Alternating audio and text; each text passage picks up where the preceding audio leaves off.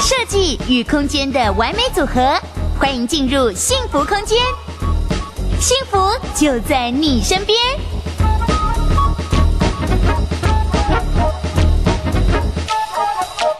呃，十加二点零也跟大家剖析了之后，那么我们来看看，也有提到说四大限贷令这一块是不是情况中间？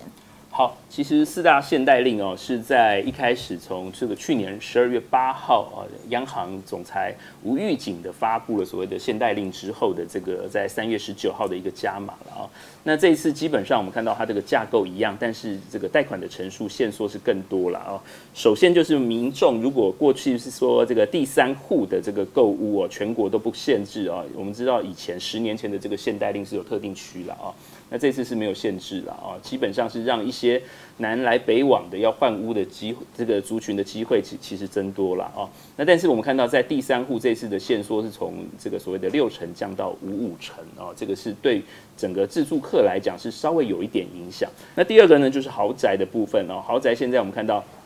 贷款成数是基本上压到五五成了啊。甚至是他所谓的两户以下哦，什么叫两户以下？就是你不管是买的是不是豪宅，你是办公室，你是套房，基本上你到第三户啊，就是五五成啊。那如果是豪宅的话更惨啊，就是四成，而且是没有宽限期。那对于一些豪宅客来讲，可能影响不大，但是对于一些要炒作豪宅的这些呃，我们说这些议题的这些卖方来讲，其实压力就变大。那最后一个呢，就是公司户。公司户这次的限制是最多了哦。我们看到公司户，如果我们前提是说，对于买住宅才有限制，如果公司户去买厂房、去买办公室、去买店面，它的这个生财器具的话，基本上不受限制。但是只要是他买到住宅啊，我们看到第一户现在目前来讲只能贷四成，就他就要掏六成的现金出来，这个是完全禁绝。我们刚刚讲，不管是法人在房地合一。或者是在这个我们说现代上面都不希望资金流到整个住宅市场上面的一个积极做法。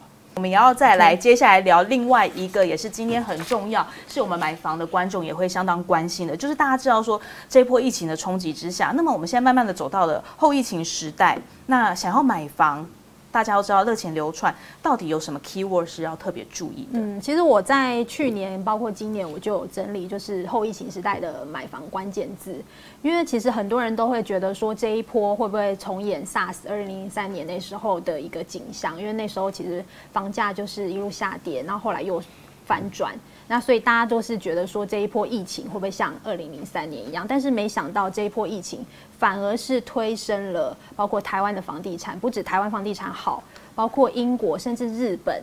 房地产都很好。主要就是刚刚有说到，就是大家就是印钞的关系，所以抗通膨其实是现在大家会买房子的一个关键。对，再来就是最近其实还蛮严重，就是全台湾的暗场。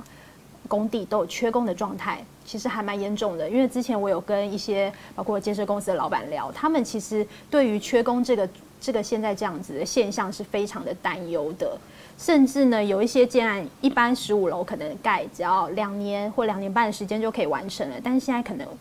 会延长到工期，甚至三年半才会完成。那对于这一些第一个缺工，那刚刚有说到缺工为什么？第一个就是。疫情的影响嘛，再来就是从模板、水泥，甚至大到瓷器、面盆，每一个都涨价，甚至是有一些还料还要等。那还有一些状况就是，很多工人他们是不愿意报价的。比如说今年七月要动工的建案，他可能说我现在没有办法报价给你，甚至有一些原物料我现在没办法报报报价给你，是因为我们没办法抓准那个价钱。如果我现在抓的话，也许我那时候。价格又浮动了，像以一平方米一平一平方公尺的像模板来说好了，原本是三百八十元，现在一路涨到六百多，那其实就是一倍的涨幅。所以这一波其实政府缺工，不是就是那个建案缺工的状状态下，其实基本上成本会上涨大概三成左右，所以也是引发这一波为什么房价下不去的原因。对，这是一个关键。那再，其实我们可以看到这一张图，这张图是我就是整理很久的买卖移转栋数的图，就整理到眼睛已经花掉了。对，那可以看到，其实呃，从呃我们刚刚说到，其实这个买卖移转栋数其实它就是一个房价的一个指标。因为像红色的部分就可以看到，这红色部分就是起涨点，那我都把它标标出来。那曾经我们其实台湾有来到一九九六年的五十万栋，那时候其实是台湾第一次总统大选民选，然后再来就是房价呃就是整个移转动数慢慢的下跌，然后在二零零三年可以看到它是一个起涨点。再来就是到二零一一年的奢侈税，二零一六年的房地合一税。那房地合一税当时的买卖移转动数只有二十四万栋，其实是非常影响的。但是从二零二零年开始就已经破三十万栋了，对。所以可以看到整个市场它是慢慢的往上。所以其实从买卖移转动数我们看，其实。全球经济包括美国的经济，其实都会牵动台湾的房地产，所以呃，建议买房子的民众除了看台湾的市场之外，还是要了解一下国外的一些经济的脉络，因为其实国外的经济也会影响到台湾房市的一个表现。那么，是不是我们现在也请黄总监来帮我们谈谈在利率这一方面，是不是现在的利率也是一个新低点呢？对，我们看到现在目前央行最新公布的，我们看到五大行哦，这个新增房贷的利率哦，平均利率只有一点。三个百分点，一点三一了啊，这个是史上以来最低啊。那这个持续往下降啊。那最重要，刚才听你有讲啊，这个要看全球大势啊。那我们看到美国联准会也讲啊，一再宣示说，在二零二三年之前，基本上是升息的机会是不高。啊，所以即便是我们看到现在复苏的这个动作非常快啊，这个疫苗打的这个普及率非常高啊，那全球好像这个这个不管股汇是其实都是狂涨的这个状况之下啊，但是基本上我们认为利率的部分，尤其是房贷利率这边呢，应该还是铁板一块。那利率影响有多大呢？我们知道现在这个利率只有一点三一趴。那如果用一般的我们这个贷款来看的话，如果我们是贷一千万。啊，然后贷款年期是二十年的话，每个月啊，这个本利摊的方式缴利息差不多四千四万七千块左右，每个月四万七千块。那我想很多人哦、啊，知道这个过去爸爸妈妈那个时代啊，缴的这个贷款利率都是十几趴的啊。那我们举例来讲，如果是超过九趴以上的话，一样贷一千万，各位知道一个月要缴多少贷款吗？很惊人，就是刚好刚才那个四千七百块的两倍，九千四百块到九千八百块左右哦。那而且那个时候的利率基本上也没有什么银行给你谈哦，所以也渐渐呃，我们说在利率往下走，而且银行竞争的这个条件之下，也会让很多消费者基本上他对于进场的这个门槛就降低很多。那再加上我们知道。在十年前，二零一零年的时候啊，我们知道平均这个我们房屋贷款的还款年期差不多是两百一十八个月，啊，将近是二十年。但是现在多久呢？现在是两百七十二个月，多了将近四到五年的时间。所以第一个就是我们说利率一直往下走，第二个就是贷款时间一直拉长的前提之下。付款条件是越来越轻松，也让很多资金，不管是以租代，呃，以买代租，或者是要置产，甚至是想换屋的这个族群，呃，比过去上一个世代要进场要来的容易很多哦。第三个就是刚才听讲的通膨的问题，台湾基本上没有碰到这样压力。去年哦，全世界涨最凶的叫做土耳其，涨了三成。我们也不希望发生这样子的状况，所以我们认为说，台湾目前的这个房市仍然是一个很健康的状况。再加上我们刚刚讲，去年为了防疫啊，为了打灾啊，在台湾的这个央行统计的这个个人跟企业存款啊，多了多少活钱热钱呢？多了三点二兆。一年多了三点二兆，这是非常惊人的这个数字。然后我们看到三月的这个上市柜的这个企业啊，我们看到营收也是破了三点三兆，基本上都是历史新高。所以我们认为说，在基本面健康的这个状况之下。政府把一些投资客、把一些炒作行为赶出市场，让整个市场秩序恢复正常的前提之下，对于消费者，只要负担能力能够能够计算风险变低的前提之下，我们觉得这个的确是一个好的入场时机。那既然说是好的入场时机，那我们就实际，因为我们时间上也蛮有限，赶快也来切入一个很大的重点，在好的入场时机，那么像我们这些自住客，怎么样去下手观望，如何挑房？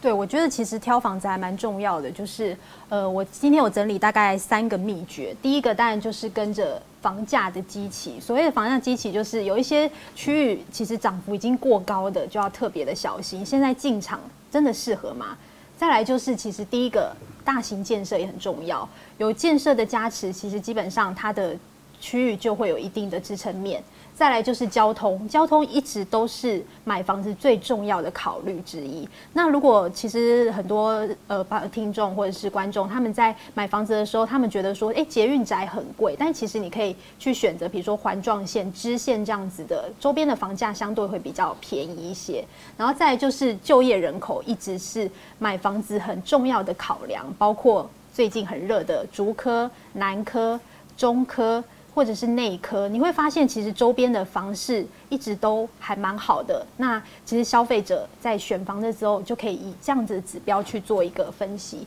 再就是呢。我特别有提出这个政府的一个标的屡创新高，然后指标建商进驻。其实买房子跟一些指标的建商，包括比较有大型建商的一个背书，他已经帮你做一个评估了。所以买房子其实跟着大建商走，其实也是一个考虑之一。再来，我刚刚有特别讲到，就是跟随着时代潮流，这个是什么？因为现在很多人都有电动车，但是你会发现很多社区是没有电动车系统的。那可是你可能买这个。自住房你可能要住十年或二十年，如果电动车真的已经普及了，但是你没有电动车的充电装置，其实就非常非常的困扰。再来就是最后一个，我常常说，其实买房子大家过去都会觉得说，买房子应该要买在蛋黄区。那因为现在蛋黄区大家都会认定是大安区、信义区，但是其实蛋黄区的房价已经非常贵了。但是我都会认定说，其实每一个区域都有自己的蛋黄区，包括林口重划区也有自己的蛋黄区，或者是江翠北侧，或者是新北市也有自己的蛋黄区。所以在每一个区域，你们可以找出自己认为这个区域里面的蛋黄哥，其实基本上你的房价就一定会有一些支撑力道，对。好，那在听跟我们分享了三大秘诀之后，我是不是请黄总监帮我们也简单的来补充一下，有没有什么三大法则？好，当然，刚才讲这个电动车是非常感同身受了哦，因为我们知道时代的进步，尤其是台湾其实面临到很多除了这个硬体上面的问题之外，大家有没有想过少子化的问题、高龄化社会的问题？啊，所以有一些这个通用设计，甚至有一些这个我们说电梯呀、手扶梯呀、设备的装置啊，这个其实是对于各位这个这个不管是家庭或者是未来的单身不婚不生的族群来讲，是越来越重要啊。所以在整个社区里头的，不管是管理动线。基本上都是未来的一个我们说产品或者是品牌争胜的一个焦点啊。那第二个呢，我们讲比较广一点的这个服务设施啊，我们说学校的这个问题很重要啊，因为我们看到最近有一个新闻，就是竹北有人买了两千万的房子，居然小孩子要入学找不到学校。啊，要开车十公里之外才能入学入籍啊，这个是非常荒谬的这个状况。那的确在这一波从化区热、预售屋热的这个现象之下，如果学校或者是其他公共设施来不及建制，那这种尴尬的现象以后就会常常发生。那这个买房要特别注意。那另外一个就是我们刚刚讲，除了老年化，还有我们这个社社区的这些服务设施之外。医院可能也是越来越重要哦，所以基本上我们是认为说，公共设施、还有社区管理、社区规划，还有社区跟外面的这个联通设施，因为我们知道现在是共享经济的时代，即使是下面不开餐厅。可能也需要一个小七，或者是需要一个管理员代收，甚至是需要一个帮你送接收到 Foodpanda 或者是 Uber E 都能送到的地方，才能解决基本上的一些呃食衣住行的问题。所以我们认为说，这些联系的问题也要一并考虑。好，那么呢，我们今天的节目也谢谢两位的莅临。那当然，今天也帮我们的网友敲网的问题，希望大家都有得到满意的解答。好，那我们有机会下次见喽，谢谢大家，拜拜，谢谢。